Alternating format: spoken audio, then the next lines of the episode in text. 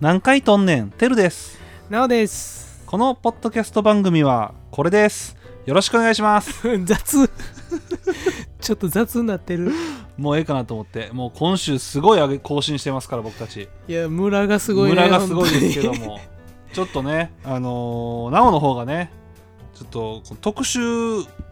コーナーにはまりまして当に。 いや、そうなんですよ。いや、これ正直もうほんまに待ち望んで て、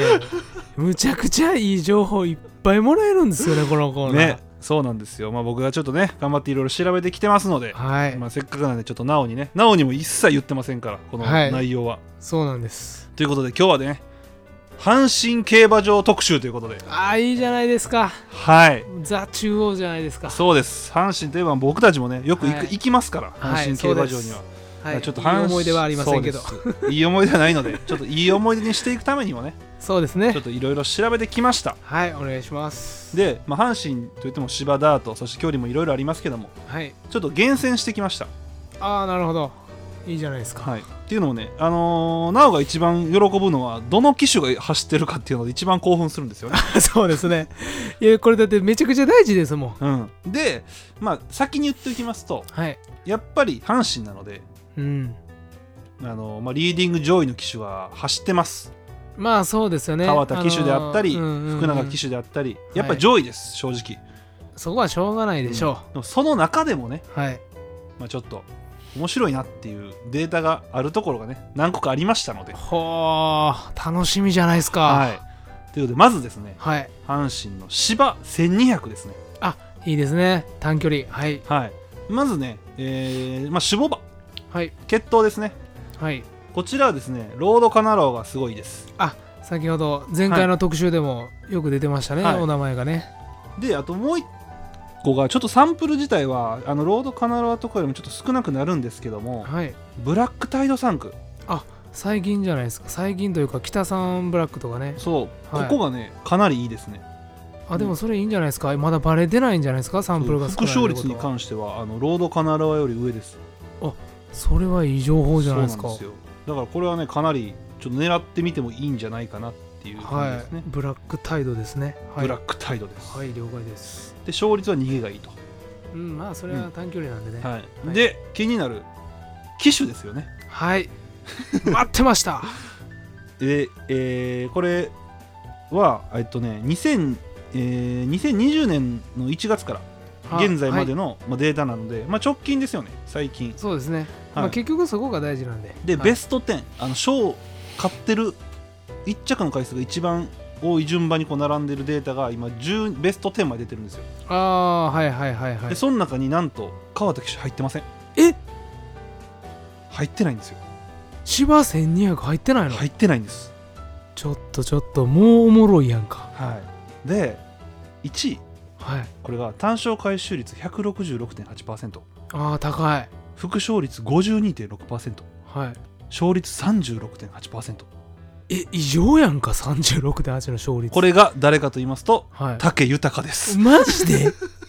直近二年やんな。そうです最近のあの集大を 挽回するかのごとく恐ろしい成績やんか。で2番目がね松山なんですけど、はい、ここれれ ななんで呼び捨てなのまあ松山騎手なんですけど ちょやんな。はっいはいとごっちゃな競技あのね走ってる数がはい、はい。全然ちゃうんですよ松山騎手の方が圧倒的に多いんですよ武豊よ りああ、そうなんや。やの に勝ってる。る回数ははい武豊の方が多いんですよいや、でもそれすごいよね。これすごいですよなんとえっ、ー、と19回しか走ってないんですよ異常じゃない ?36% の勝率っ19て。回走って7回1着ですいや、やば。で2着1回3着2回なんで半分以上がもう馬券に入ってるんですよえ、そうなんや。だって正直、イメージないのよ、最近の武豊騎手はうね。んそこれすごい、すごいね。これまさかなんですよ短距離 短距離なんやたいやまあ阪神戦2が得意なのかもしれないですね、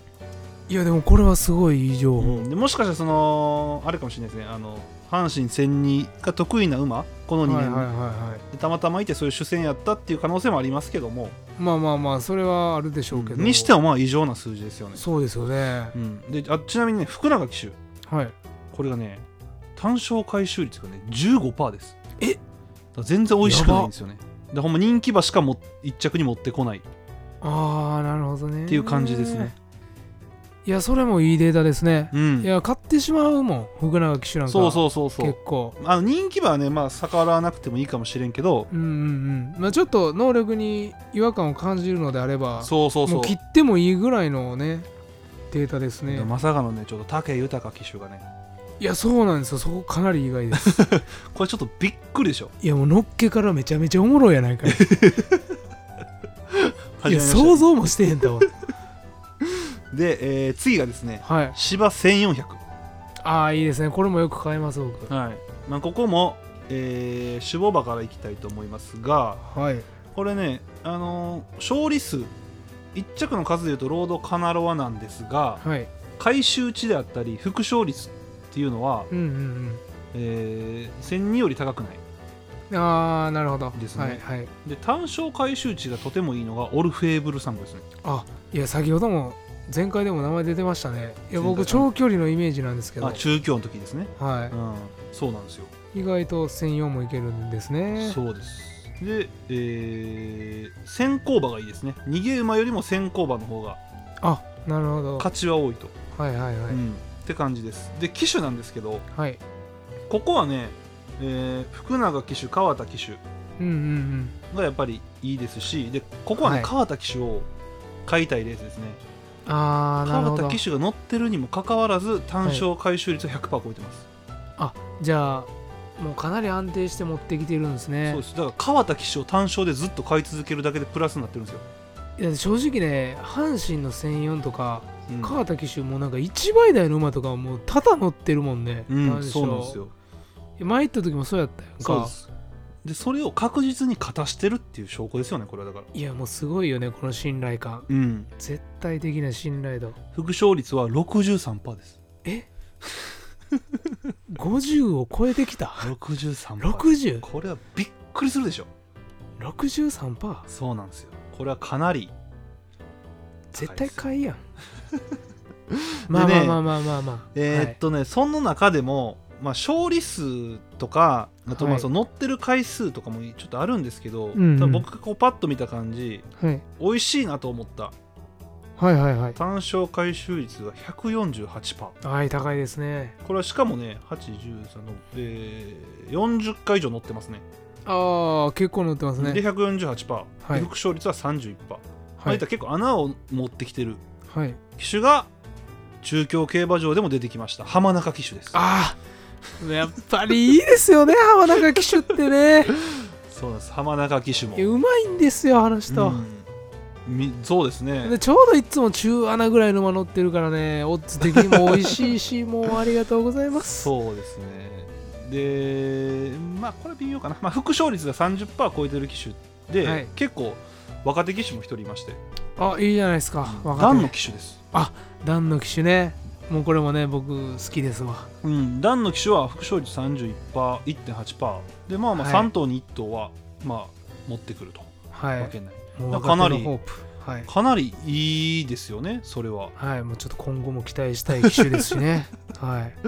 期待したい機種ですねこれは完全にねいやもう第二の福永になってもおかしくないそれぐらいあそう信用してます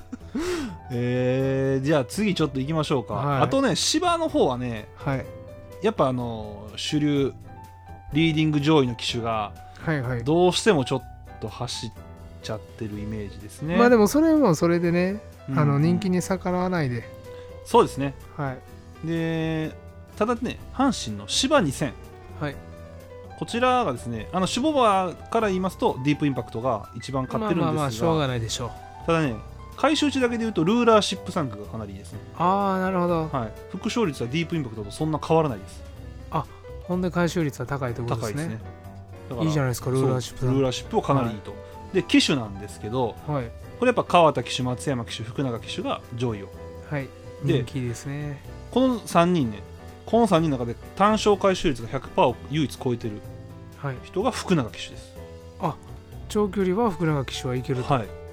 なるほど松山騎手がこう入っ多分こう上位に入ってるのは乗ってる回数が圧倒的に多いんですよねああそうなんや、はい、なんでちょっと入ってんのかなっていう感じもします、まあ実際の質で言うと福永騎手が高はいとはいい、でちょっとね数乗ってる数が少ないんですけど、はいえーまあ、30層ぐらいはいあ20層と30層ぐらいですかねでちょっと美味しい人はいが2人いましてはい1人が岩田の父ちゃんですねああ岩田の父ちゃん僕大好きなんです岩田のよ父ちゃんは26回走っては着外がなんと12回だけだから副勝率あーすごいねは53%、いむちゃくちゃ高いなそんなに出えへんけど出た時すごいよとそうで単勝回収値は97.7%、まあ、ほぼ100%ですよねいやすごいねはい、でもう1人がもうほんま20走ぐらいしか走ってないんですようんただ単勝回収率が156%うんあすごい高い副勝率も45%と高い、見つけたら買いなさいですね、はい、これが北村雄一騎手です、はああ北村祐一騎手、い、ここにやっときましたね彼もいいじゃないですかこれがね、えーいい美味しいかなって感じですねどうでいすやかいいですよね、んいや岩岩田田のの父父ちちゃゃんん大好きもうちょっとよだれ出てしもたからな今 インツキおやじインツキおやじ好きなんですよ多分日本で僕だけでしょうけどね好きって言うてんのもう多分ほんまにいないっすよあと1億人ぐらい嫌いやと思うんですけど もう僕は岩田の父ちゃん好きなんであの言動とかは嫌いですよあの競馬のねあのもう強い思いがねまあねそう、はいそうっすか絶対勝つぞっていうあの思いが好きなだけでね、でね、えー次はね、はいダートに入っていくんですけどはいダートはちょっと面白いですよあ全体的に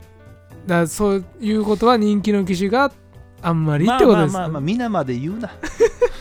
かりました期待しましょうはい、まずダート1200ですねはい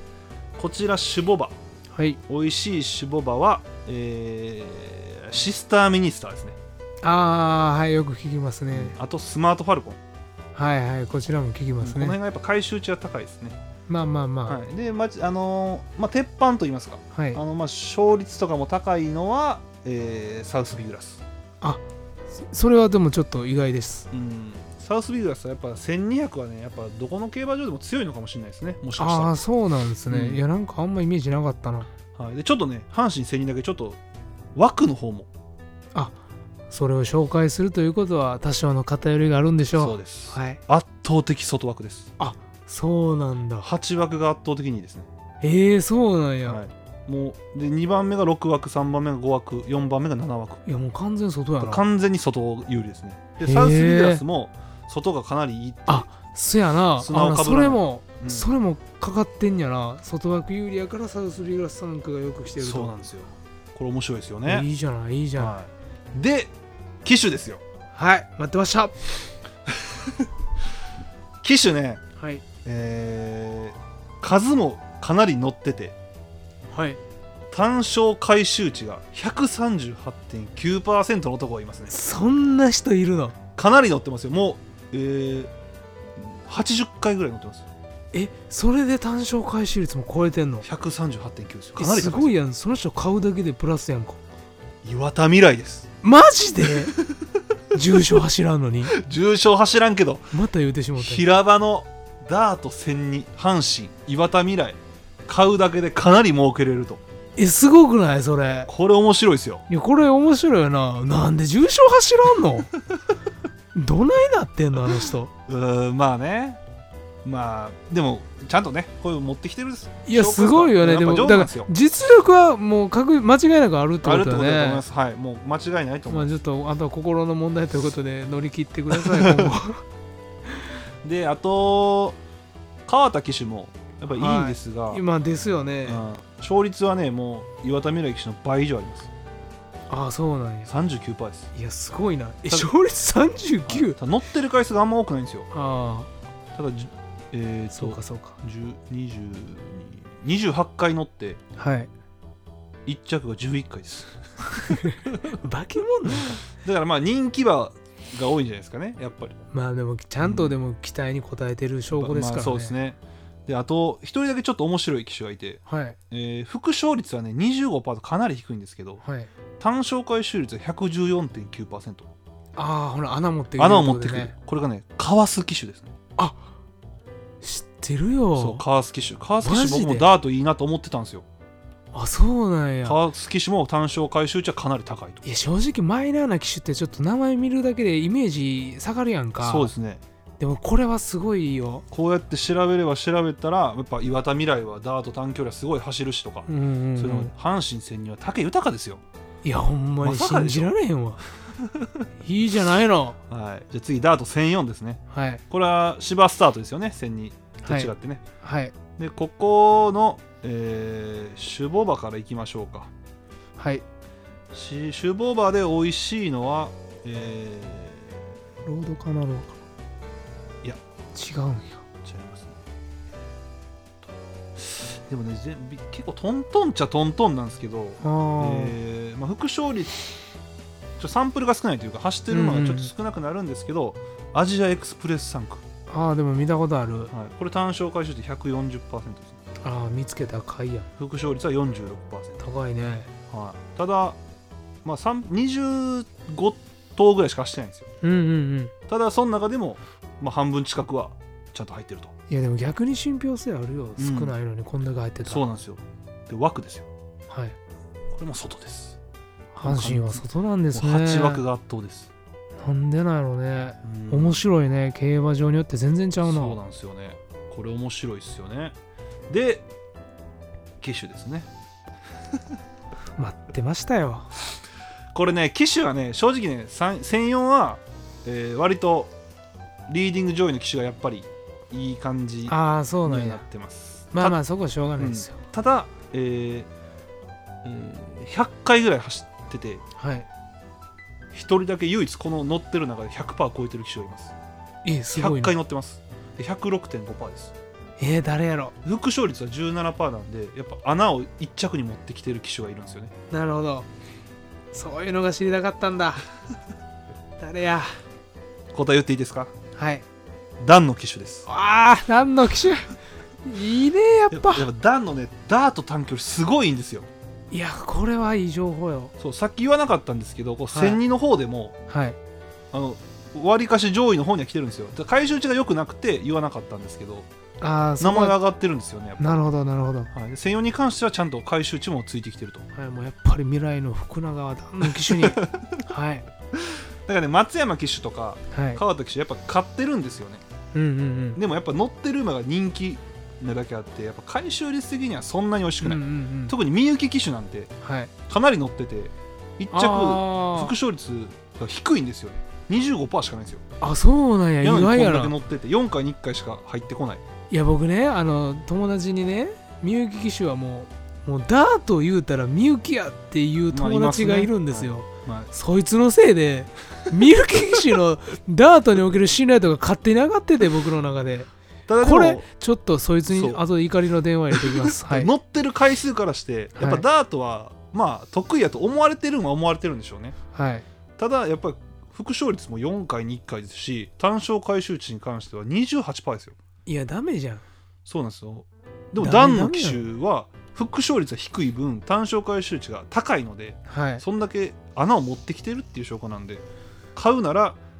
ダンのはいで人気どこで買うなら絶対川田ですこの人ああはーそれは間違いないですうんね、少ないのに単勝回収値90%うんうんうん副勝率63%、うん勝率31%というもうしバ驚異ケ的モンなや数字を出して化るんでけ物よ 正直なんなん その成もう怖績い怖いですよね 顔も怖いしなまあ顔も怖いですねで次ダート1008はい阪神これ結構あるんですよねうん結構多いしよく買うねうん多いんですよ、まあ、枠からいきましょうかはいこれはもうずっと言ってますね、はい完全に外ですそうですね上位から87654の順番ですいやもうすごいな外に行けば行くほどい顕い著に出てとますはいそんな感じでございます、はいで、えー、守護馬なんですがはいこれがねこれどっちを取ろうかね副勝率がはい高い馬が絆3区ですえー、そうなんや意外やわ、はいで単勝回収率うんいったら穴で1着になってる確率が高い馬うんはいがディープインパクトですえー、両方意外やわそうなんですよねそうなんややっぱ距離が伸びればあんまりダート要素ってそんなにいらないのかもしれないですよね阪神に関してはいらないのかもね、うんだってあんまりそのダート決闘があんまりいないですよいやシスタそれはーミニスターとか、カジノドライブとかがまあうんまあ単勝回収率は高いですねうんうんうんうんぐらいですえーそれは意外うんいいいいじゃないそうですねで客室も逃げ馬より先行の方がいいですねうんうんうんあなそれはねダートうんの、ね花切るよりというはい感じですね、あーではいはい機種はい待ってましたまあこれはもうパッと見でもうこの人が美味しいねっていう機種がいますね、これがはい岩田未来ですああそうなんや1008も、もう圧倒的岩田未来ですい、やもう阪神ダートは岩田未来に任しとけとしかもはいもう一人いるんですけど、これが岩田父ちゃんですあなんや親子ではい、この 親二子人でいかないりいいでんですすよかかなりいいですほね、ら実は父ちゃんのノウハウを息子が受け継 いで まあそうかもかもしれないですね だってね